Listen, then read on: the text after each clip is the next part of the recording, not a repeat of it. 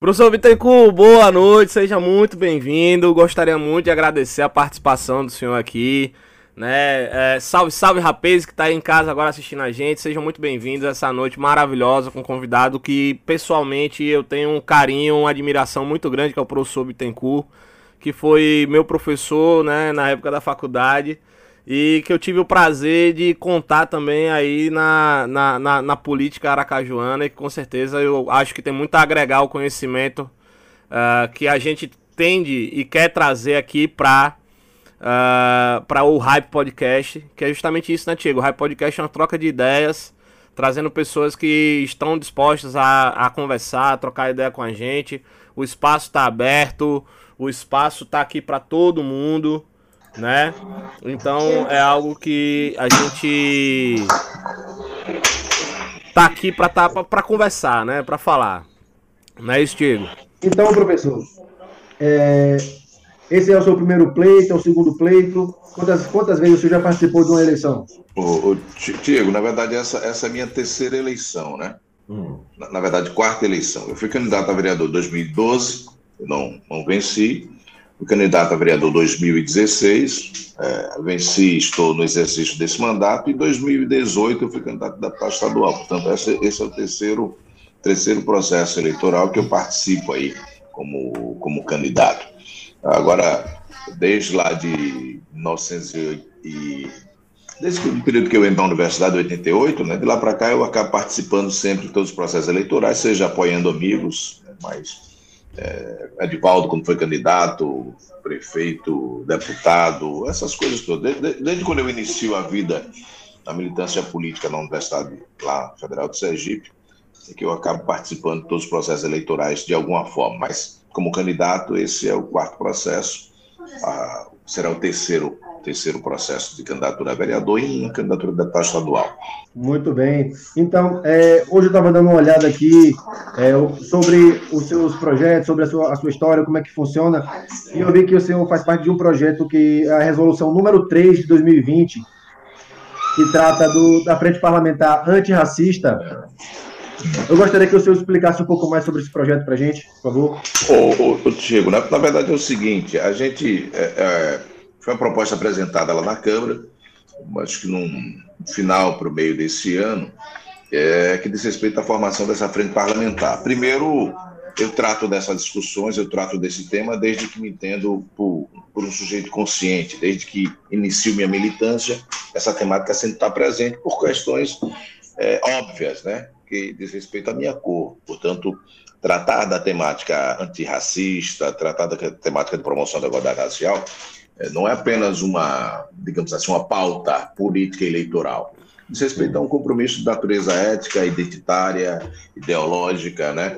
É, é, política, independente dessa dimensão eleitoral ou partidária, né?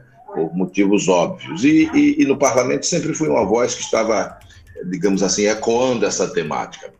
É, é essa frente parlamentar é antecedida de diversos é, discussões dentro da Câmara sobre o tema, é, de audiências públicas, né?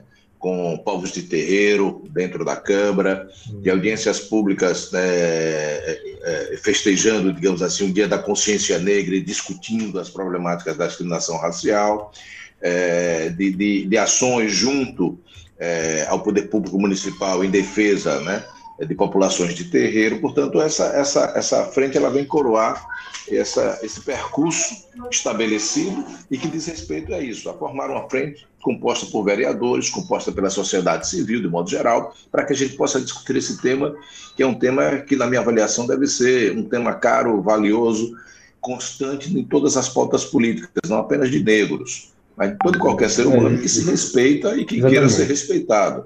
Diz respeito a uma, uma preocupação civilizacional, né? É, é, é, tratar de diminuir qualquer forma de intolerância e de preconceito não é uma ação, na minha avaliação, é, que deve partir, deve advir apenas daqueles que são vítimas dessa violência é, absurda que é o preconceito e a discriminação. Portanto, o papel dessa frente é isso.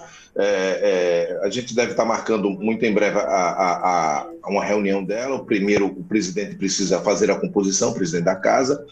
É, e a sugestão que eu tenho feito da primeira reunião, a pauta é que a gente faça um levantamento do conjunto de leis, do conjunto de resoluções, do que existir dentro daquela Câmara que já foi aprovado é, para a cidade de Aracaju, que a gente faça um levantamento do que existe, para posteriormente a gente ver o que é possível fazer de alterações, para que a gente possa, de repente, atualizar Sei que existe uma porção de ações lá dentro, sei que existe uma porção de, é, é, ao longo dessa, dessa história da Câmara dos Vereadores, leis que dizem respeito a essa temática. Né? Mais recentemente, por exemplo, a partir de uma, de uma interlocução minha com o prefeito Eduardo Nogueira, nós aprovamos lá a lei de cotas raciais no município de Aracaju.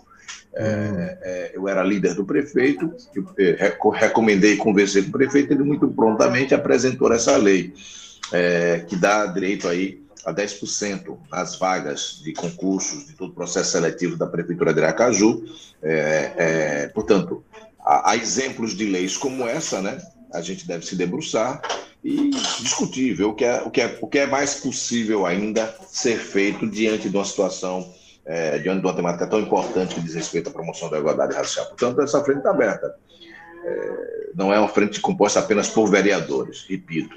Né? Ela estará intelectuais, universidades, é, militantes né, desse universo e que estejam dispostos a somar esforços junto com a Câmara de Vereadores para que a gente possa tratar com a seriedade, com a responsabilidade, com a consistência necessária a tão, né, tão delicado e importante tema. Massa. Professor, é, o senhor falando aí dessa questão da defesa dos direitos das pessoas que são de religiões afro descendentes, né? Como o, o, o, o candomblé, como a Umbanda. E a gente tem visto no Brasil, por exemplo, nos últimos anos, né, um aumento muito grande da intolerância religiosa contra esse tipo de, de religião, contra a religião afrodescendente, a religião negra, por assim dizer, né? É, e aí, a última que a gente viu, né, é a questão da cristofobia. a cristofobia, né? Que. É.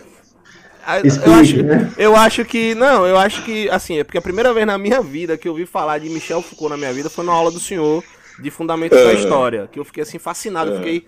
Eu fiquei, uma, juro, eu passei mais de uma semana matutando na minha cabeça toda a teoria que o senhor me passou de Michel Foucault ali. Aí eu paro pra pensar legal. sobre a questão da, da, da interdição do sujeito, da questão, por exemplo, de se colocar a, a, a, o sujeito na marginalidade da sociedade, porque a gente sabe que ao longo da história do Brasil, o negro ele sempre foi marginalizado, ele sempre foi colocado à margem dessa sociedade, e até hoje é. E tudo aquilo que deriva do, do, do, do, do negro, do preto, é, é, é, também tentado colocar à margem, tudo tem sido colo tentado colocar desse lado pejorativo. Mas, assim, sério, o que, que o senhor acha sobre essa questão de a gente vê no Brasil um aumento da intolerância contra a, a religião é, do candomblé, da Umbanda, né? Essa o aumento da intolerância para o lado da, da religião negra. Mas, ao mesmo tempo, nós vemos uh, nosso líder maior falando sobre uma cristofobia. O que, que o senhor acha de tudo isso, assim, no, no, sentido geral da coisa, e como é que o senhor acha que isso poderia afetar, sei lá, tua campanha aí, ou, ou se tem afetado, ou não sei, já que o senhor também está à frente de movimentos que tentam defender esse tipo de acesso à, à, à sociedade, né, à, à população. O, o, o, Gustavo, é, é, primeiro, esse movimento, ele é um movimento internacional, mundial, de, de radicalização da extrema direita no mundo, né? Sim. É, tem, é, são, são movimentos cíclicos que nós já passamos, em outros momentos, por essa realidade que descambou em felicidades, né? Digamos assim, é, é imensas na história da humanidade.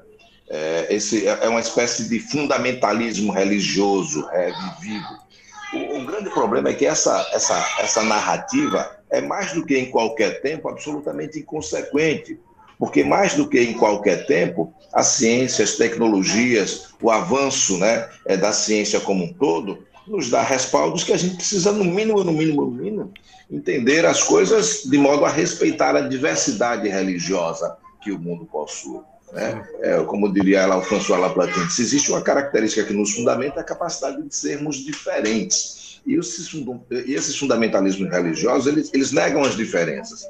Eles reafirmam a perspectiva e, e, e digamos assim, é, é, é, não basta negar a perspectiva contrária, é preciso extirpá-la é preciso condená-la, é preciso banir. Né? É, é, é, você, você é professor de história, é fazer uma, uma, uma rememoração dos períodos mais radicais do fundamentalismo católico, no período medieval. Sim. É como que a gente vivesse de alguma forma isso. Essa, essa discussão da cristofobia é, é, absurda. É a mesma coisa desse chamado racismo reverso. Né? Não, não existe isso. Né? Como, como diz Caetano Veloso, o mundo é do macho adulto e branco. Aí é como que os machos quisessem fazer o dia do macho, é como que o branco é. quisesse fazer o dia da consciência branca. É, é, é esse tipo de coisa é, que não tem sentido.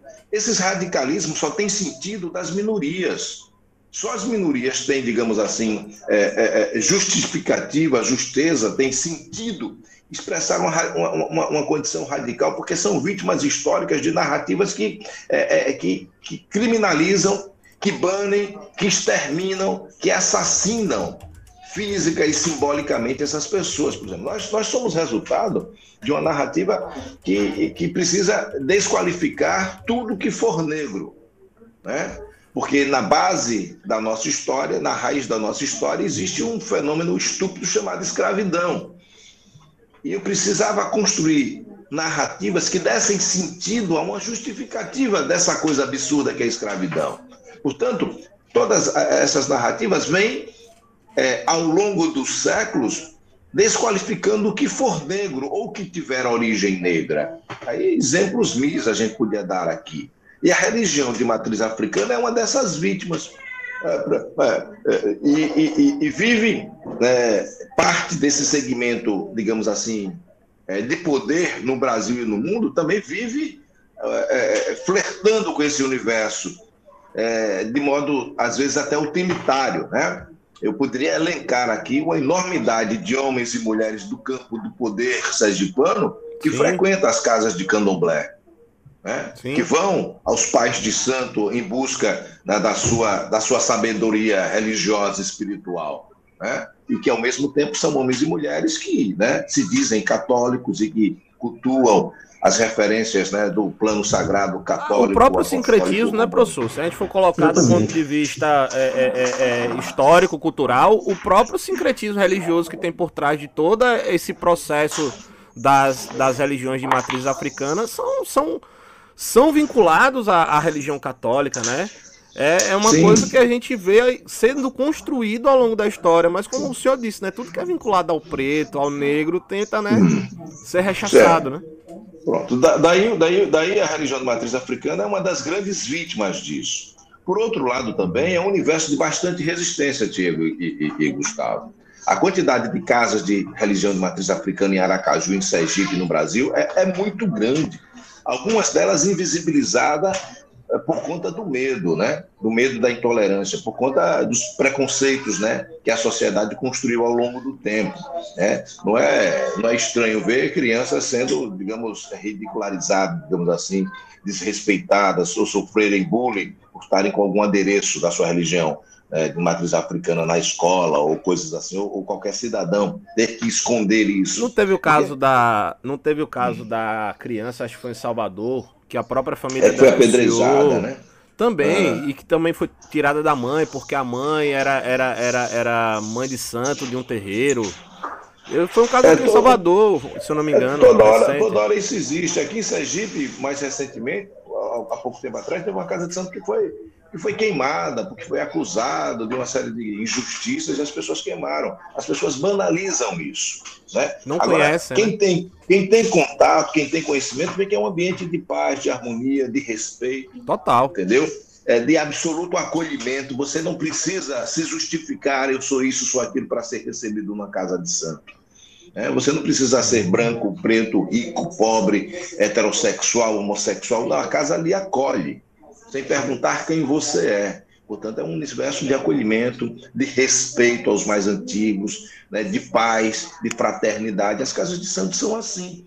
Né? Ah, há problemas, há problemas em qualquer canto, porque é natural da espécie humana. Total. É, onde, onde, onde tiver ser humano vai ter problema. Exatamente, terá Sempre. problema. Agora, agora quando esse problema se manifesta dentro de uma casa de santo, o preconceito acaba potencializando a N, né? Isso, É, velho. porque aí vai, ah, não, tá vendo? Tá vendo, né? Por outro lado, também é, é interessante, esse universo pentecostal, é, às vezes tem também, digamos assim, absorvido ou surrupiado alguns segmentos, aí não- respeitando a diversidade, porque tem homens Sim. e mulheres sérios também nesse universo, Claro. sem dúvida disso. Mas às vezes algum também surrupia diversas referências do campo religioso, do campo sagrado de matriz africana, e, e parece, algumas casas, que você está numa roda de santo, né? é, é, é, disso aqui. Mas é isso. O, o que eu acho é que a gente precisa caminhar cada vez mais de construir uma relação de respeito, de harmonia. É, a grande questão é que nessa seara religiosa nós temos uma tradição histórica de, digamos, de hegemonia cristã, né? e a gente tem vivido no atual momento um fundamentalismo cristão nocivo, né, que faz uma vinculação do sagrado e do político, né, querendo rasgar uma série, digamos assim, de, de referências é, civilizacionais já cristalizadas, inclusive a ciência, né, em favor da fé, em favor da teologia. Né? É uma, a gente está vivendo agora essas, essas, discussões sobre vacina. Ah, ah, o universo é, religioso que não. A, a, a, politização de um, de um assunto que não era, é um assunto não tinha necessidade é pública. Você não tem que estar tá né? a, a, quantos, quantos, quantas, quantas discussões colocam aí? Ah, essa coisa da, da pandemia, é, ah, é um castigo dos deuses, tal. Ah, vamos, vamos orar, vamos que, que resolve. Não é isso. Que oremos, né? Que clamemos aos deuses, mas que também respeitemos é, o extrato que a ciência já construiu ao longo do tempo na tentativa de resolver os problemas. Né? Sem a ciência, nós estaríamos né, fritos sobre os mais diversos Exatamente. aspectos. Assim, eu, eu acho super importante é, respeitar a fé do outro, inclusive eu sou a favor da liberdade religiosa, que assim, muitas pessoas hoje têm falado bastante de liberdade religiosa, mas de fato não respeita a religião do outro, quer respeito para a sua e claro, não respeita do outro. Claro, claro. Então, é, a gente está entrando nesse, num universo assim que, que parece que, que, é uma distopia, onde as pessoas falam uma coisa e na prática é outra. Inclusive, a gente vive num país onde 89% das pessoas são cristãs.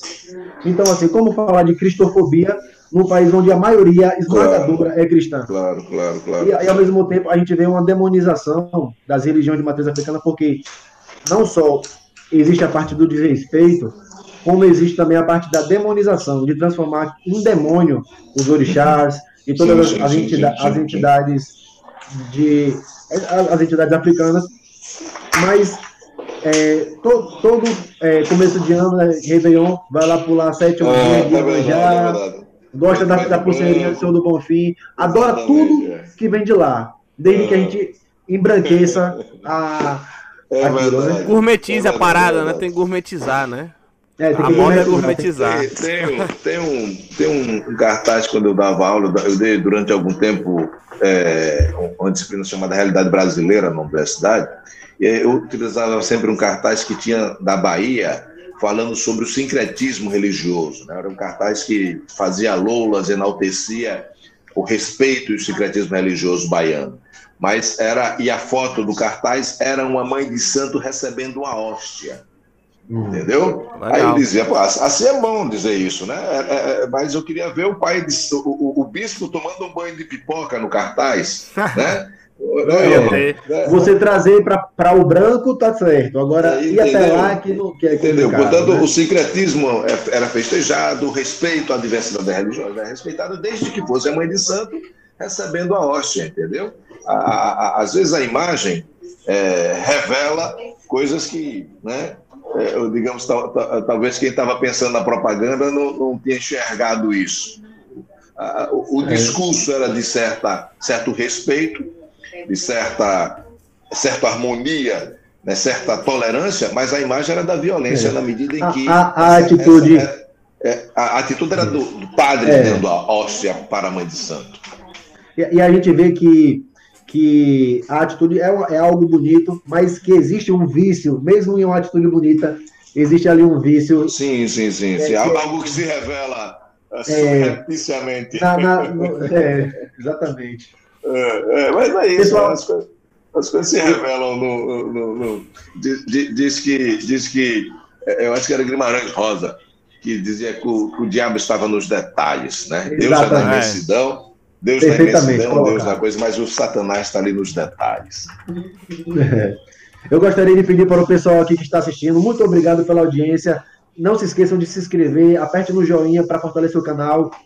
E é, continuando aqui nessa conversa de é, consciência negra, de religião, tem um personagem que eu gostaria de comentar aqui com o senhor, para saber se o senhor tem uma opinião sobre ele, é, que é o, se eu não me engano, ele é vereador, ou é deputado agora no momento, eu não sei. Vereador, mas é o Fernando, Hol Fernando Holiday. O senhor conhece?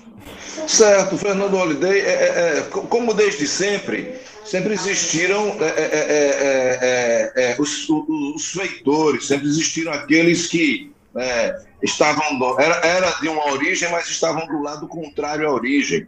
Sempre existiram os capatazes. Né? Esse rapaz é mais um feitor, é mais um capataz do sistema escravocrata é alguém que reafirma tudo que é desinteressante para a sua própria origem, para a sua própria identidade, para o seu próprio povo, querendo fazer uma pose de, de, de, liberal, querendo fazer uma pose de esclarecido. Ora, é, quem tem direito a radicalizar são os que são oprimidos.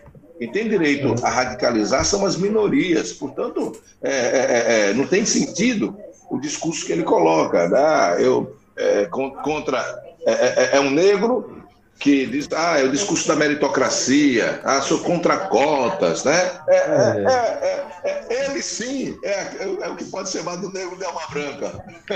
É, esquisito porque fica algo muito caricato, fica parecendo muito aquela, aquela, aquela figura do negro que quer agradar o branco, né? É o negro que o branco gosta.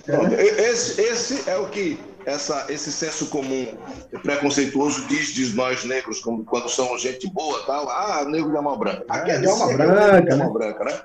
Ah, nesse sentido aí, porque as ações dele são completamente contrárias a qualquer interesse de reafirmação do universo que ele pertence. Portanto, é, é completamente alienado nesse sentido. Né? Alienado. É, é, é, é um inocente útil dos interesses dos opressores. É, é um feitor, um feitor do, dos é. engenhos é. que Existe... correr atrás dos negros para prender, para dar chicotadas, né? Existe até um, um, personagem histórico assim, né, que era eram os capitães do mato, não é? Uhum. Inclusive é, Ciro Gomes, ele em, em, alguma entrevista dele ele falou sobre Fernando Holliday ser um capitãozinho do mato, porque ele se presta a esse serviço de pegar a classe dele e jogar contra a classe dele. No caso ele foi processado e perdeu né, por injúria racial. Mas quando a gente para para analisar assim, o papel do, do capitão do mato e aplicar para a realidade de hoje, a gente consegue ver uma semelhança. Não estou dizendo que ele é, viu? Pelo amor de Deus. Sim.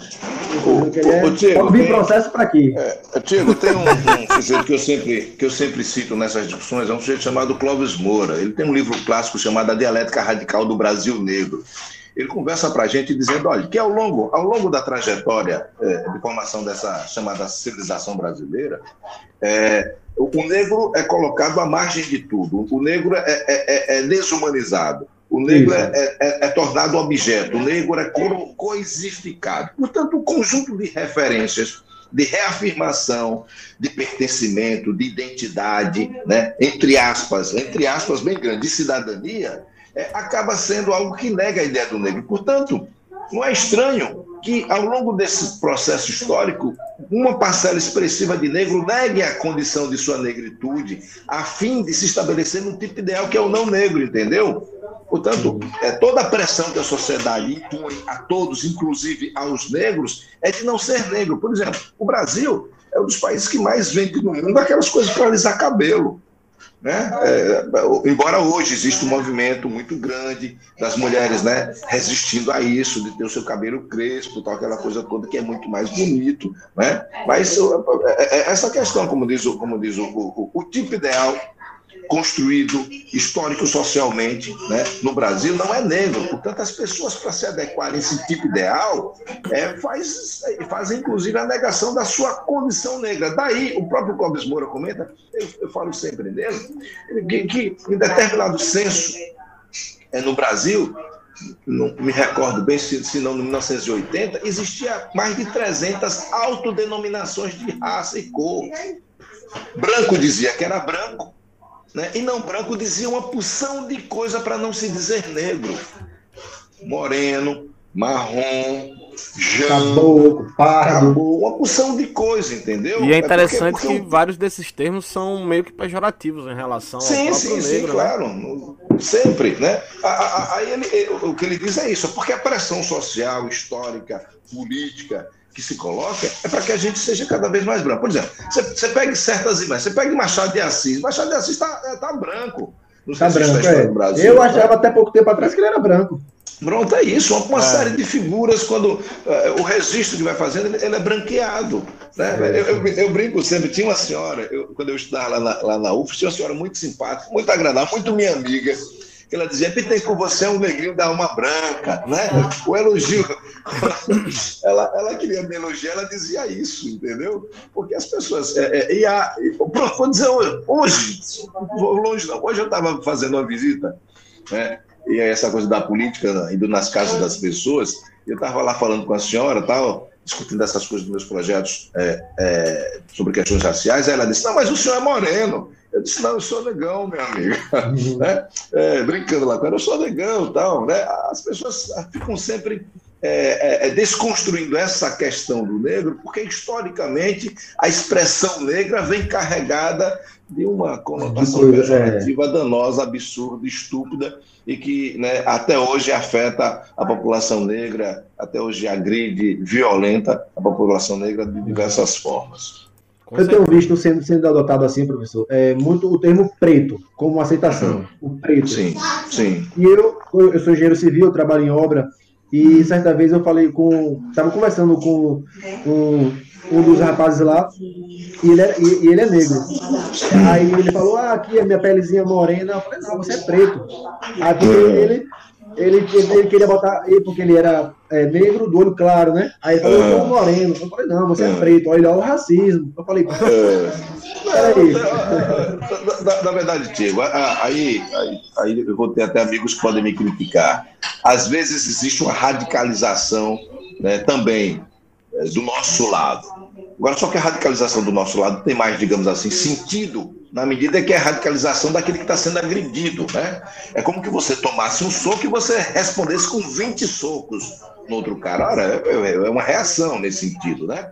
Às é. vezes a gente tem, tem também do nosso lado é, certas radicalizações nesse sentido, é, que, que é natural do processo. É, é, por exemplo, nesse, nesse universo digamos assim, internacionalmente mais conhecido da discussão racial, é um pouco o que era o pastor Luther King e o que era o Malcolm X na América do Norte, né? o radicalismo muçulmano de Malcolm X, da completa, né, é, digamos assim, inaceitação de, de, de, de, aproximações com certos setores da população não negra, né? Mas é isso, tem sentido. É, é o cara que, historicamente, a pessoa que historicamente, é a parcela da sociedade que historicamente foi violentada, agredida, portanto, tem sentido, tem justeza, né? É, agir de modo tão radical.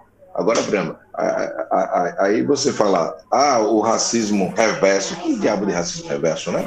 Ah, não, tá vendo? É porque eu sou chamado, eu e Diego, é, professor, a gente sempre é chamado de leitinho, de é, branco azedo seu branquelo, aí eu fico é, puto, entendeu? Aí a gente quer protestar também, entendeu? É. Professor, falando nessa questão racial, assim, falando nessa questão sobre, sobre racismo e tudo mais, é uma, é uma pergunta que eu sempre quis fazer pro senhor, assim, no sentido, quando eu falei, pô, vou poder conversar com o professor Bittencourt, a pergunta que eu sempre quis, não, que eu, que eu quis fazer pro senhor, que é o seguinte, o senhor, depois que adentrou ao universo da política, que a gente sabe que no Brasil é um universo ainda majoritariamente é, masculino, branco e hétero, né? A gente sabe que a maioria é, é assim. O senhor passou por alguma situação, sei lá, de racismo ou de alguma coisa do tipo, ou alguma coisa inusitada que acabou levando o senhor a, a, a se sentir talvez constrangido ou qualquer coisa do tipo? Ô, ô, ô Gustavo, olha, é, é, os espaços de poder que eu eventualmente tenho ocupado, eu fui secretário de Educação do município, fui secretário de Estado de Direitos Humanos, sou vereador, fui secretário municipal de assistência social. Portanto, você acaba ocupando espaços de poder que, quando você olha no entorno, de negro só tem você, motoristas, seguranças e o pessoal que trabalha na estrutura para botar a máquina para funcionar, que vai de serviços gerais etc.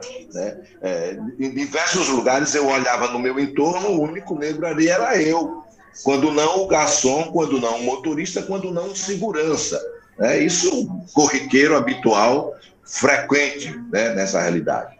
É, eu, eu, eu, comento sempre alguns acontecimentos, um mais, digamos assim, é, é, é representativo disso que você me pergunta, é, eu já disse já tive a oportunidade de, de, dizer diversas vezes, eu era secretário de Estado de Direitos Humanos, estava acompanhando o governador numa comitiva que acompanhava um ministro de Estado, é, a comitiva parou num restaurante para almoçar, eu saio fantasiado de autoridade de terno, de gravata, num carro preto. fantasiado, né?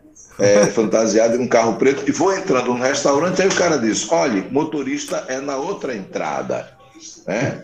Ou seja, na cabeça Caramba. desse cara, na cabeça desse cara, preto entre as autoridades é motorista ou segurança. Porque ele foi educado a achar isso. Né? Ele está ali filtrando pessoas e no filtro natural dele é isso. Preto ali é. Não, não cabe. Ó, é, é, é de autoridade aqui. Ministro, secretário de Estado, autoridades, portanto não pode ter um negão aqui. Né? Agora vai perguntar a ele se ele cometeu algum gesto de discriminação. Na cabeça dele, não.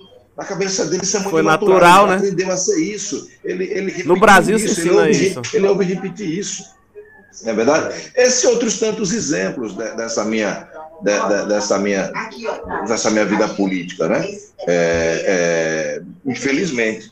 Agora, como é que a gente luta com isso? É, eu, eu, eu, na portaria disse: oh, eu não vou dizer a você quem eu sou e vou entrar aqui. Depois ele soube que era um secretário de Estado, ficou constrangido, aquela coisa toda, é... mas já tinha, desculpa a expressão, já tinha feito a merda, né?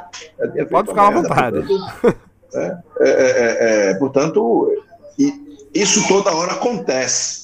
Né? Isso toda hora acontece. Eu não vou citar o é nome aqui né, infelizmente. Eu, eu, não vou citar o nome aqui porque eu não pedi, não pedi autorização desse, mas eu, um, um, amigo que é juiz, magistrado que é negro, é, ele, ele, foi, digamos assim, é, é, não sei se foi num no primeiro dia do trabalho dele, uma coisa dessa, ele entrou lá, não deram a menor atenção para ele.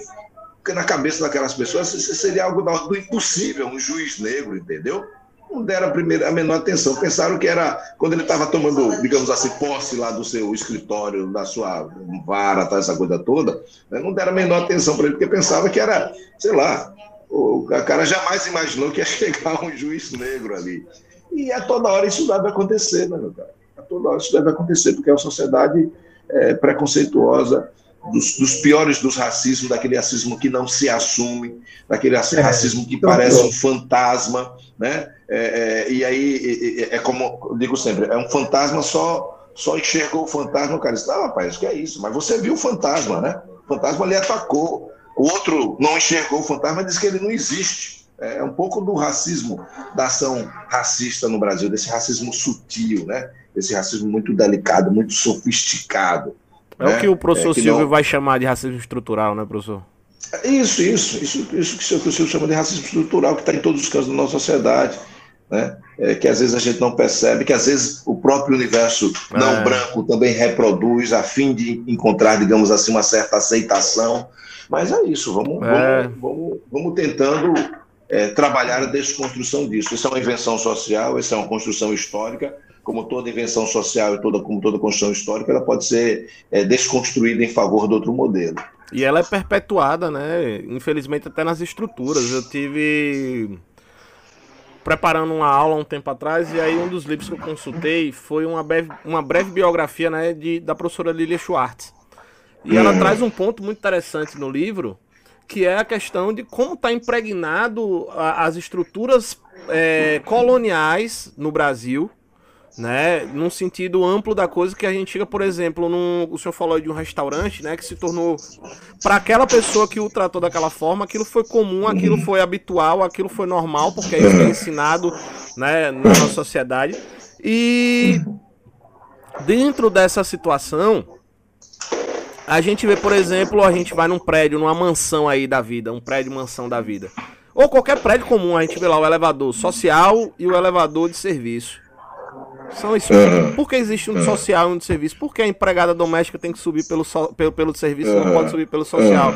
Porque tem, às vezes, regulamentos dentro da, da, da, Não, existem regulamentos que são muitas vezes contra o próprio Código Civil, né? O Código Sim. Nacional Civil Nacional, que coloca, estabelece, por exemplo, que a empregada não pode subir um elevador é, é, é social, por exemplo. Né? Então tá impregnado dentro da nossa sociedade, é uma coisa assim, com certeza horrível e a gente tem até aqui uma pergunta de um, de um dos nossos é, ouvintes, espectadores agora aqui com a gente, professor, que ele fala o seguinte, ó. Professor Bittencourt, nós tivemos no Brasil mais de 300 anos de escravidão. Fomos um dos últimos países a abolir a escravatura na América e o fizemos sem nenhum tipo de compensação ou encaminhamento de vida aos recém-libertos pelo governo imperial.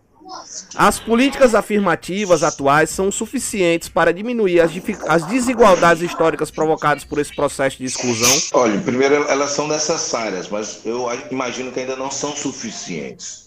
Porque a ação, digamos assim, é, de fim da escravidão e marginalização da população negra foram radicais. Não só deixou de existir estímulos, né, digamos assim, a, a integração econômica, política e social do negro não apenas deixou de existir estímulos, pelo contrário, existiram ações de segregação, de reafirmação dessa segregação. O Brasil, quando, digamos assim, implementa a abolição da escravatura, começa a construir uma série de discursos e práticas né, é, a fim de branquear a sociedade brasileira é, é, a partir da perspectiva de que a miscigenação é, é, construiu mazelas na nossa sociedade é, a mistura de preto, índio e branco, desqualificou o Brasil, desqualificou a genialidade, a inventividade, a capacidade criativa, a genialidade do branco, com a preguiça, misturou com a preguiça do índio, misturou com a estupidez, com a violência do negro. É essa narrativa. E, portanto, todas as ações do poder brasileiro vão no sentido de encontrar mecanismos para branquear, branquear essa população. Né? É, é, o Brasil começa aí no século XIX, pós-escravatura, a construir uma série de narrativas né, e de preocupações é, na perspectiva de branquear a população e de desqualificar o não branco e de marginalizar o não branco. Ah, tem, tem um livro do Muniz Sodré chamado Claros e Escuros, ele, ele relata uma ação do governo paulista da década de 80 a fim de reduzir os índices de criminalidade de São Paulo. Sim. Eis que qual é a alternativa? Esterilizar mulheres negras de periferia. Eu não estou falando do século XX do, não estou falando dos anos 80 do século XIX, eu estou falando dos anos 80 do século XX. Né? A, a, a, ação do governo do estado de São Paulo a fim de reduzir os índices de violência. Qual, qual, aí, algum gênio pensou, ah, vamos esterilizar as mulheres negras de periferia e aí vamos produzir menos negros, portanto a violência há de reduzir. Portanto, nós somos resultado dessa, dessa estupidez, dessa excrescência, né? é, que durante muito tempo foi chamado de ciência, uma série de, digamos assim, seminários, é uma série de, de pensadores, de teóricos né, do Brasil construíram essa ideia de que a grande mazela nacional é porque houve uma mistura das raças. Pelo contrário, isso, aí você pega, você pega a figura como Darcy Ribeiro e diz, não, se existe uma coisa extraordinária no Brasil, é essa mistura. Mas se existe uma coisa estúpida no Brasil, é a classe dirigente brasileira, né, que não consegue olhar para o interesse nacional, é completamente é, um lambibota dos interesses internacionais.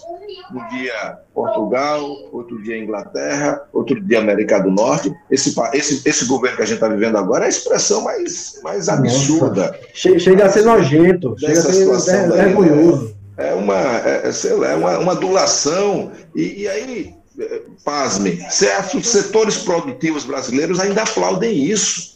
Não, aqui em Aracaju tava com outdoor né? Tal setor de Aracaju apoia.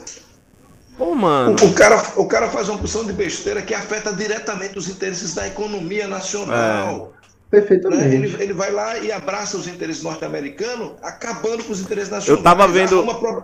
Arruma problema com a China. É. O maior consumidor do produto Isso, brasileiro. Pronto. 34% do que foi comprado no é Brasil isso. até agora esse ano foi comprado pela China, enquanto pronto, os Estados Unidos foi só 14 ou 16%. Exatamente. Aí, você, os caras ficam aplaudindo essas besteiras, é. entendeu? É, é, é, ou seja, é, uma, é, um, é um capitalismo muito provinciano. Muito e burro. É burro, para falar a verdade. Né? Muito burro nesse sentido, né? Eu, eu, eu confesso, eu não, não, consigo entender, né? É, essa, é, é, essa burrice capital do capitalismo brasileiro. E assim, a, a China, ela consome nossos produtos agrícolas, certo? Os commodities. É a nossa maior consumidora. Ou seja, o agro é, é, é o motorzinho do país, certo? É quem gera dinheiro para o país. E recentemente saiu informação de que a China vendeu em máscara o que o Brasil vendeu de soja e, e carne durante a pandemia. A China vendeu de máscara. É. Olha o tamanho desse país que a gente está querendo brigar, que a gente está querendo Verdade. fazer picuinha. Tá entendendo? É. Por nada, né? Por besteira, ideologia pura, né? Por nada, besteira. Por nada. Porque assim, você pega o celular que eu estou usando aqui é da China. Entendeu? É. Você, ah, você fala, ah, mas o meu, o meu é, é um Apple. O seu Apple foi construído na China, meu querido. É tudo da China. É verdade, é. E aí, e aí tem um aspecto, a gente, ao falar de China, a gente está falando de um bilhão e 300 milhões de pessoas. É, é muita mão de é, obra. É, é, e só o exercício de manter um milhão e 300 milhões de pessoas sem passar fome já é uma grande vitória. Né? Isso.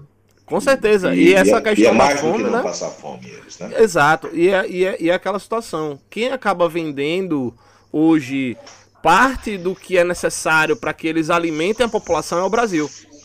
Porque sim, sim. a maior parte da soja que é vendida hoje no Brasil para a China, né? É, ela é vendida para poder servir de é, ração para porco, para eles poderem alimentar os porcos. É, e outra, eles estão deixando de produzir, por exemplo, tava vendo isso, eles estão deixando de produzir soja até para economizar água.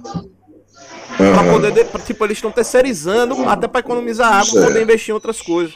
Então, a gente vê, por exemplo, que é importante a, a, entrada do dinheiro no Brasil, é importante.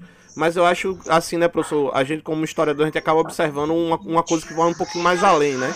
Que é aquela situação do, será que esse reflexo de agora não vai trazer para o amanhã, né? Porque, por exemplo, a gente tá vendo aí um quilo do arroz a cinco reais, seis reais, lugares do Brasil até o dobro, o triplo disso, né? Como é que o senhor vê, por exemplo, assim, é, aqui no Brasil, essa situação aí? É complicado, né? Olha, olha, Gustavo, eu acho que a gente. Você falou do agronegócio, da importância da China para a roda do agronegócio brasileiro.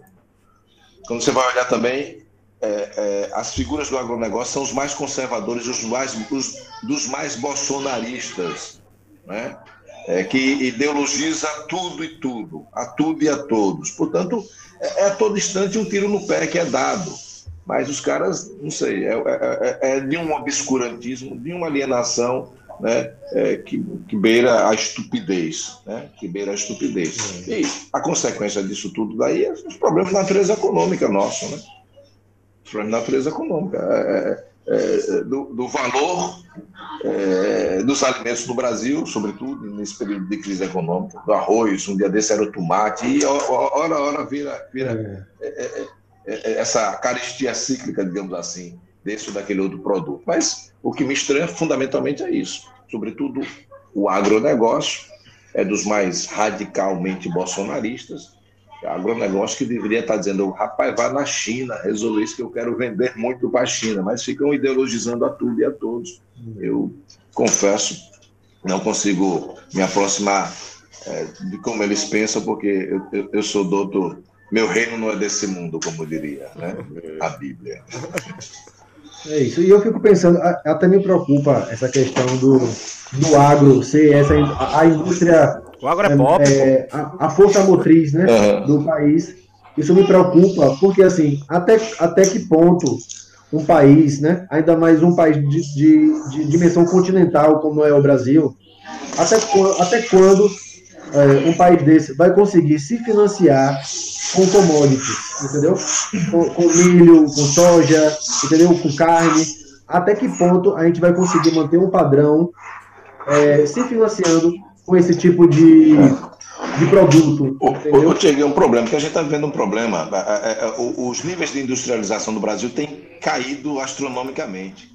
Isso é um problema. É. É, um certo, grande parcela da elite brasileira vive do rentismo, vive da especulação. A especulação não produz nada. Nada. A especulação só, só produz, né, digamos, exploração e crise. É, e, e, a cada crise ela sai fortalecida. Você, você não vê os bancos chiando com o mundo que está vivendo. Não, os, os bancos agora são os banqueiros. lucraram 8 bilhões na crise. Sim, sim, sim, sim, sim. É, portanto, é isso. É, é, a gente está vivendo um, um, capitalismo que, que produz pouco. A, crise para eles, olha. Ulala, maravilha. Exatamente. Mais, né? E esse universo liberal, quando os bancos sonham uma, numa cosquinha de crise, vai lá e dá o dinheiro todo do Estado para ele, né? É, liberalismo dessa forma é bom, né? É. Você, né? Liberalismo dessa forma é bom. Liberalismo, ah, ah, vamos minimizar o Estado, é, vamos né, privatizar tudo que diz respeito à educação, vamos privatizar tudo que diz respeito à saúde, vamos privatizar tudo. Não entra dinheiro público nesse universo, mas quando os bancos quebram, quem socorre imediatamente os bilhões e trilhões é o poder público. Portanto, esse liberalismo que só atende um segmento aí não, não tem qualquer valia. Eles são, eles são liberais, eles são capitalistas no lucro, né? Na hora que vem a porrada, eles querem o Estado. O Estado mínimo, que estado, eu, eu nunca defendi ah, o Estado mínimo. Não, não, eu amo o Estado, o Estado viram, grande. Eles viram uns comunistas de casaca aí. É, eles, querem, eles querem o Estado. Aí eles falam assim. Conta dele, é. Aí eles falam assim: Lula tem até uma tatuagem no peito. Sempre é. amei Lula lá. É, Essa é, galera é assim mesmo. É, professor, eu sei que o senhor tem um tempo apertado, eu sei que o senhor tem uns compromissos de campanha a, ser, a serem seguidos, né? Sim. sim. É, eu só vou ler um comentário que mandaram aqui para o senhor no nosso chat. Mas, primeiramente, eu gostaria muito de agradecer a todo mundo que está aqui nos acompanhando nesse momento, que está escutando a gente, que está vendo a gente, certo? Uh, Vamos fazer o seguinte, você que está acompanhando a gente aqui no YouTube, se inscreve no canal, não deixa de ser inscrito, curte o vídeo, tá? Pra gente poder ter um alcance e, e a gente poder chegar a mais pessoas. Apoia a iniciativa, é uma iniciativa independente, é uma iniciativa que estamos tentando trazer pessoas de todos os espectros e todos os tipos de pensamento. Né? Hoje é o professor Bittencourt que está aqui, amanhã, é o profe... amanhã é, o, é o Breno Caribaldi que vai estar tá aqui, não é isso, Diego? Do DEM. Então o espaço realmente está aberto para todo mundo. Certo? E aí eu gostaria de pedir a você que está aí do outro lado, que está curtindo nossa conversa, que está aqui achando bacana, curte aí, deixa um like, é, se inscreve no canal, liga as notificações, ajuda o projeto a crescer. Né? Como eu disse, é um projeto independente, não tem apoio de ninguém. Eu e o Tiago fazemos tudo aqui, basicamente, né? Tem um centro de comando e a gente vai debatendo as pautas, e a partir daí a gente começa a, a, a, a a criar o processo de produção. Então, gostaríamos muito de agradecer a todos vocês pelo movimento, pela, pela, pela presença aí. Então, se inscreve no canal, é, deixa a, o like aí. Uh, temos, estamos em todas as plataformas de streaming, de stream, né? Uh, Spotify, Deezer, Google Podcasts, Apple Podcasts, Anchor FM. Então, depois dessa transmissão, a transmissão fica gravada e o áudio vai ser passado uh, ah, para as outras, vai ser distribuído para as outras uh, plataformas, vai ficar disponível para todo mundo poder assistir, né? E recebemos um comentário aqui, professor, dizendo o seguinte: é, professor, podemos ver situações preconceituosas que tem preto como algo ruim, como, como por exemplo um velório, né, onde usam preto para demonstrar tristeza. Onde outro exemplo também é a questão do gato preto, né, que geralmente as pessoas dizem representar azar, né? Certo. Certo. Ô, ô, ô, ô Diego, é, o, o Gustavo, é aquilo que eu estava falando. A gente é fruto de um conjunto de narrativas, de construção de representatividades é, negadoras de tudo que for negro, porque é, era preciso construir justificativas para o injustificável. O que é a escravidão? A escravidão é a expressão mais absurda de domínio do ser humano por sobre outro ser humano. Portanto, eu preciso encontrar uma série de justificativas que dê sentido a isso. Portanto, eu desumanizo o outro para dar sentido. É como que o outro fosse algo diferente do humano. Ah, então eu posso. Eu coisifico o outro né, para dar sentido. Aquilo não é gente, aquilo não é nada, aquilo é um objeto. Portanto, né, é isso. E ao longo dessa nossa trajetória, é, ah, o termo denegrir. É, ah, alguém me denegriu. Quando alguém me denigra, eu fico feliz, porque denegrir é tornar negro. Eu sou denegrido de pai e mãe, né? pai de crianças denegridas, né? Portanto, é, é, é, é, nesse sentido daqui. Ah, ovelha negra, ah, o gato negro é, É sempre o negro, né? Por quê, né? É, essa questão, infelizmente, no nosso caso particular, a base é essa, porque a, a raiz que dá sustentação a toda essa essa coisa abjeta que é o preconceito racial, né, ela precisa encontrar justificativas, ela precisa encontrar narrativas para isso, né? E são 400 anos de martelamento disso, das pessoas absorvendo e reproduzindo isso. Portanto, é um exercício que não é fácil de desconstrução e reprodução de outra matriz, de outra referência, né? É, é, é. essa questão. E, e, e, vez por outra, as pessoas naturalmente é, é, reafirmam essas coisas. Isso, é, isso não é só na questão racial, o próprio machismo, né? A opção de coisa. Às é. vezes as próprias mulheres também reproduzem coisas que são, né? Porque são, foram naturalmente, foram educadas, é. foram naturalizadas a aceitar certas circunstâncias. No dia de hoje, não, essas coisas estão mais, né? Então, é, a, a, a, a, conscientização, a crítica, né? a, questões abusivas e preconceituosas, ela está tá muito mais presente. Né? E, Mas é, e, isso, e assim, é, é um processo. É tão triste assim, porque tudo que a gente ama praticamente aqui na nossa cultura brasileira é de origem africana, é de origem afrodescendente. Então, assim, por exemplo, é, um, um, seguidor aqui falou, Fernando, falou da capoeira. A capoeira até pouco tempo atrás era crime, entendeu? Hoje é um patrimônio é, brasileiro. Imater, patrimônio imaterial cultural brasileiro. Então, assim. A, capoeira, é, a capoeira é um produto de exportação. O mundo todo festeja é, a capoeira, né? Eu, é. eu tenho um sobrinho que é capoeirista, que ele faz parte do grupo Capoeira Brasil, ele mesmo já, já teve em outros países aí, já morou em outros países. O grupo tem sede em tudo que é canto do mundo. A capoeira tomou conta do mundo. É capoeira Eu também amo a capoeira, pratico também quando posso.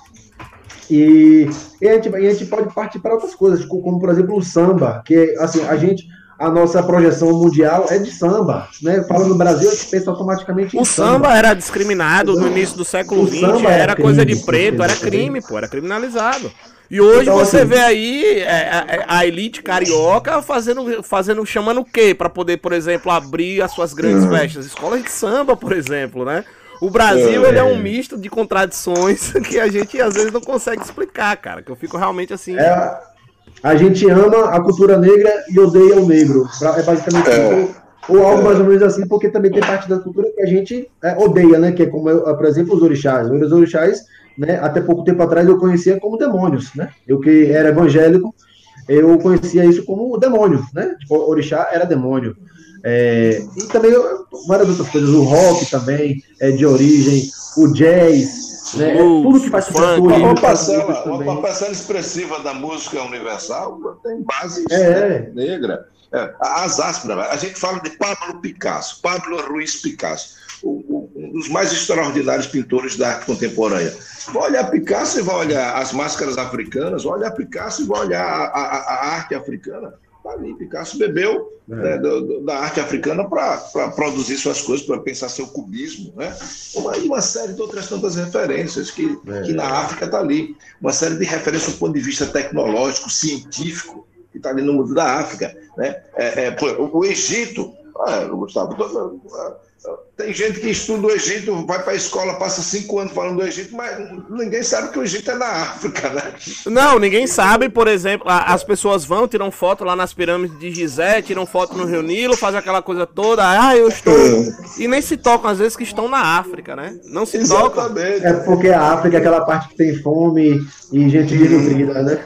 Isso, e, e, aí quando você vai ver as imagens do Egito nos filmes hollywoodianos, é, pô, é um pessoal tudo branco, né? Ou a Cleópatra, né? Do, de Hollywood, por exemplo. Cleópatra, é, é, como era o nome? Ah, esqueci o nome daquela atriz que fez um Esqueci, uma muito famosa que fez. A dos, a dos olhos azuis, eu esqueci o nome dela Isso, também. É, é, esqueci é, é eu, eu, costumo, inclusive, mostrar a foto dela e mostrar a foto da reconstituição do rosto da Cleópatra original. Uhum, uhum, os alunos uhum. ficam assim, gente, professor, como assim? Não tem nada a ver. É isso. É, a romantização isso, é que existe em cima é, da, da, da, dessas, desses estereótipos, dessas caricaturas que são construídas ao longo da história são bem realmente complicadas de se quebrar ao longo da história, né?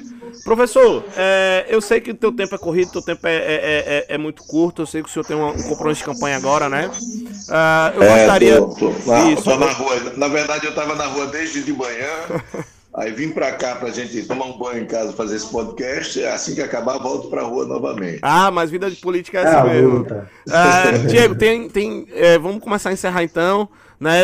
Sei lá, vamos deixar o espaço para que o professor possa apresentar um pouquinho aí do, do que ele tem a dizer, da, da campanha dele, dos projetos dele, para a galera que está escutando a gente. Acho que é importante a gente também dar esse espaço.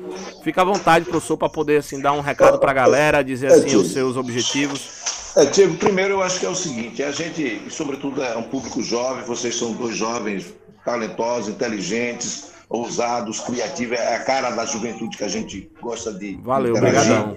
Nesse mundo, universo jovem, é reafirmar o sentido da política, a política como algo muito positivo, a política como algo muito necessário, a política como algo fundamental. É preciso, digamos assim, a gente está falando de demonização, de, de, de deixar dessa demonização do campo da política. Ora, a política é uma grande, extraordinária invenção humana, que foi, apareceu para minimizar a força, para minimizar a violência, para reduzir a guerra. Né? Eu fico brincando quando eu vou falar com as pessoas, olha, nós temos, nós temos é, 700 candidatos a vereador de Aracaju.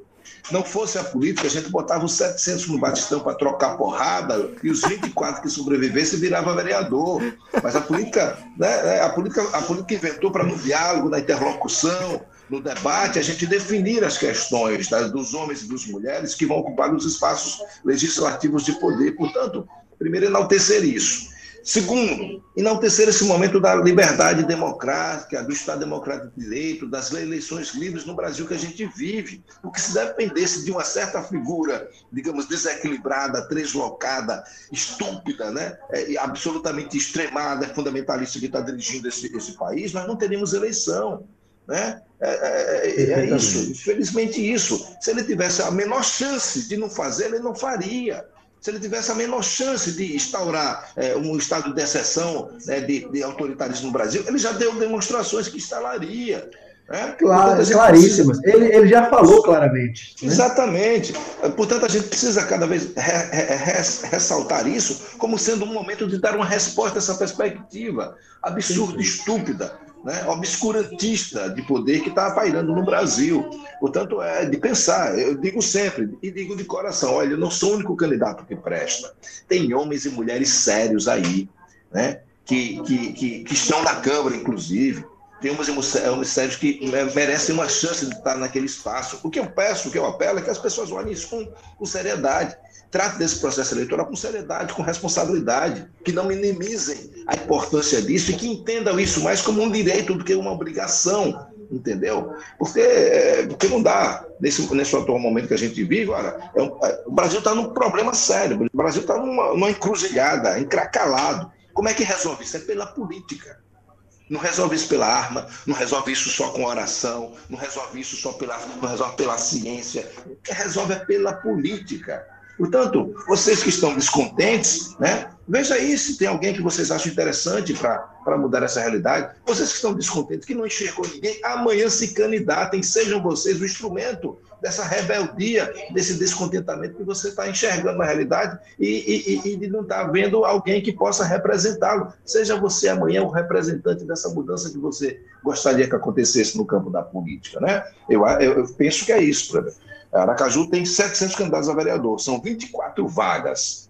Se as pessoas sérias, responsáveis, que analisam, criticam é, as coisas, não se meterem nisso, ele está dizendo: ah, você que não quer nada com nada, você que não vai tomar, vai decidir por mim. Você vai decidir, alguém não vai ficar uma cadeira vazia na Câmara de Vereadores de Aracaju. Portanto, se se, vocês que, né, jovens, ousados, inteligentes, que tiveram oportunidade de fazer uma leitura do mundo mais crítica, se vocês não se metem nisso, Se vocês não se metem nisso, quem, quem não está interessado com nada, o pensamento mais conservador, mais retrógrado, né, mais oportunista, né, que vilipendia um valor tão importante para a política, vai lá e, e decide no seu lugar. Vai lá e torna aquela casa algo cada vez mais ruim para o interesse seu, da sua ousadia, da sua juventude, né, da sua capacidade crítica, inventiva, inovadora, da sua ousadia no sentido de refletir, interagir com a realidade. Eu, eu, eu, eu faço apelo nessa natureza. Ah, se esse nome foi eu, maravilhoso, obrigado. Né? Se enxergarem em possibilidade de ser esse instrumento, eu fico feliz. Né? Façam isso e cobrem de mim, exijam tal, façam isso. Mas, mas se não for, vejam outras pessoas. Não negligenciem, não minimizem a importância de um processo eleitoral. Homens e mulheres morreram para que nós pudéssemos estar votando agora. Homens e mulheres tiveram a sua vida, a sua juventude sacrificada. Eu conheço muita gente que foi presa, eu conheço muita gente que foi torturada, eu conheço muita gente que perdeu parcela expressiva da sua vida, da sua juventude, da flor da sua juventude, para garantir democracia. Mas se foi presa é porque coisa boa não era, hein? a Nossa. fala agora é essa, né? O discurso é, exatamente. É o discurso moralista raso, né? Porque é, é, raso, é, uma moralzinha que fica por aqui, que qualquer verdade, coisa verdade, some, verdade. né? É, é, como dizia, dizia, dizia Humberto Eco, é, as redes sociais deu voz a, a, toda sorte de estupidez, né? Toda sorte de estupidez. Deu voz aos o, cara, idiotas, né? o cara acha que agora ele pode ser, né? O porta-voz e conhece tudo. O cara sabe de tudo. Né? Mas eu vi aonde? Eu vi no YouTube. É, é isso. O cara vê no YouTube, o cara vê na rede social, ele entende de tudo. De economia política, de microeconomia, de macroeconomia, entende de ciência, entende, entende de tudo. Né? Agora, uma, uma, uma, uma, uma tábula rasa, né? uma coisa superficial, grotesca, preconceituosa, é, um discurso né, medonho, infelizmente. Tanto o apelo que eu faço é isso. Né? É, quem quiser me conhecer mais, acompanhe as redes sociais, é professor Bittencourt.se, né, professor, é, professor Bittencourt, isso é no Instagram, no Facebook, essas coisas. Acompanhe, vai estar tá aqui, vai tá aqui embaixo, vai estar tá aqui embaixo. Isso, pronto. Façam crítica e se puder contar com o voto, adoraria, preciso desse voto. E se esse voto for tiver a cara de vocês, com ousadia, com inteligência, com irreverência, né, com capacidade de crítica, melhor ainda, porque qualifica ainda mais o meu mandato. Né? É, é nesse sentido. Nesse, nesses quatro anos, eu acho que eu tenho é, feito ações políticas que possam dar de cabeça erguida nas ruas de Aracaju. É, tratei de pautas que acho que são muito valiosas para os interesses da nossa população, que vão desde discussões acerca eh, de interesses da mulher, eh, de população LGBT, de questões né, é de promoção da igualdade racial, da cultura, do mundo das artes, né, da, da, da, juventude, do protagonismo juvenil da, da, geração de emprego e renda. Eu acho que a gente tratou né, dessa situação de meio ambiente. Eu acho que as pautas importantes da nossa cidade tratei ali. E houve um momento que eu fui líder do prefeito Edvaldo Nogueira, né? E, e ser líder de bancada é, um, é uma tarefa muito árdua, meu primeiro mandato e você já cai de, de, já desce aí com a tarefa de ser líder de governo. É, e, e, e, acho que cumpri isso bem, né, na medida que é, é, é, é, estabelece interlocução com a sociedade civil, com os próprios pares dentro daquela casa, sendo instrumento, né, mediador das relações entre todos esses poderes e todos esses atores, e o executivo, na figura do prefeito Edvaldo Nogueira, a quem aqui mando um abraço e parabenizo pela gestão extraordinária de, digamos assim, de reorganização da cidade de Aracaju. Ah, tem muito para ser feito? Tem muito. Tem bastante. A cidade, a cidade está em obra, né? A cidade tá... mas, mas, mas, muito, mas muito para ser feito. Mas, mas a, é, a gente tá tem que olhar, obra, é, fazer, fazer uma, uma, uma, retrospectiva do que era Aracaju ao final de 2016 e início de 2017. Estava né? abandonada. Estava abandonada. abandonada, lixo em todo canto, 540 milhões para pagar no outro dia, Diego é, quando você botava a dívida da, da Previdência Social, isso passava para 840 milhões, é, buraco e tudo que é canto, a estrutura administrativa completamente desmantelada. Né? Edvaldo rearrumou isso e transformou a cidade como diz a própria oposição, num canteiro de obras. Eu lembro o, o, malabarismo que ele teve que fazer logo no começo, por causa que as contas estavam todas desequilibradas do Estado. Verdade, verdade. Mas ele conseguiu, né? Teve, é isso mesmo. Teve chiadeira daqui, chiadeira daqui, mas é natural. ele conseguiu. É, é, é natural. Ó, ó, Ed, Edivaldo, ele, ele, ele, era, ele saiu do PCdoB, né? ele, ele era do PCB, foi do PCB 39 anos, e ele dizia, olha, eu, eu sou eu sou prefeito agora, eu sou prefeito de todos. Sou prefeito dos ricos e dos pobres de Aracaju, mas eu trabalho prioritariamente para os que mais precisam. Trabalhar prioritariamente para os que mais precisam não significa dizer que ele tem que esquecer os outros. É, não, tem que. Tem que é, é, é, é, isso. Governar é dizer sim, é dizer não. Governar é tomar decisões. E não são apenas decisões fáceis, são decisões difíceis, né? E ele tomou decisões difíceis na perspectiva de construir, digamos assim, uma reorganização, uma rearrumação da cidade de Aracaju. E Aracaju está muito bem reorganizada, está muito bem rearrumada, a cidade está, digamos assim, é, ajustada. Né? Espero que ele possa ser reeleito para dar continuidade a essa, a essa, essa transformação qualitativa da nossa cidade. Pegando o gancho assim, professor, que o senhor está falando do, do, do, do, prefeito Edivaldo, fica aqui aberto o convite para ele, para caso ele ah, chegue a ele, né? Ele, ele, o espaço está aberto para ele, assim como para a oposição também, né? E claro, o espaço está claro. aberto para todo mundo. Mas como o senhor faz parte da coligação do prefeito Edivaldo, talvez seja mais fácil chegar até ele por aqui. Prefeito Edivaldo, okay. o senhor está convidado a comparecer aqui para a gente poder trocar uma ideia, saber um pouquinho das dificuldades que o senhor teve na gestão e principalmente como é que está sendo essa campanha política agora, né? Uhum, É uma, Professor Bittencourt. Ô, meu querido. Eu sei que o senhor, a gente tá aqui conversando muito hoje, o papo eu, tá eu muito bom. Eu não sei nem que horas são ainda. Que horas são? São 8 e 10 já. Rapaz, eu preciso ir.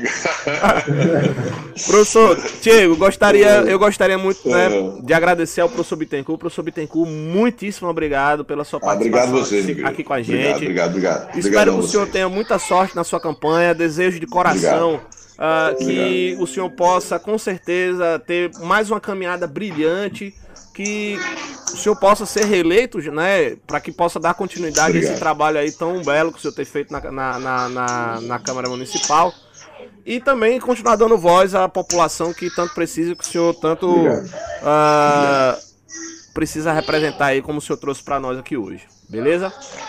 Tá certo. Obrigado aí, Gustavo. Obrigado, Diego. Parabéns pelo trabalho, parabéns pelo, pela, pelo clima e pela irreverência das falas e a consistência das falas aqui. Obrigado, um abraço, saúde e paz. Eu estou sempre à disposição assim que for chamado. Obrigado. Muito obrigado, professor. Um abração. Eu que agradeço Valeu, demais. Obrigado. Valeu. Valeu, até mais. Tchau, tchau.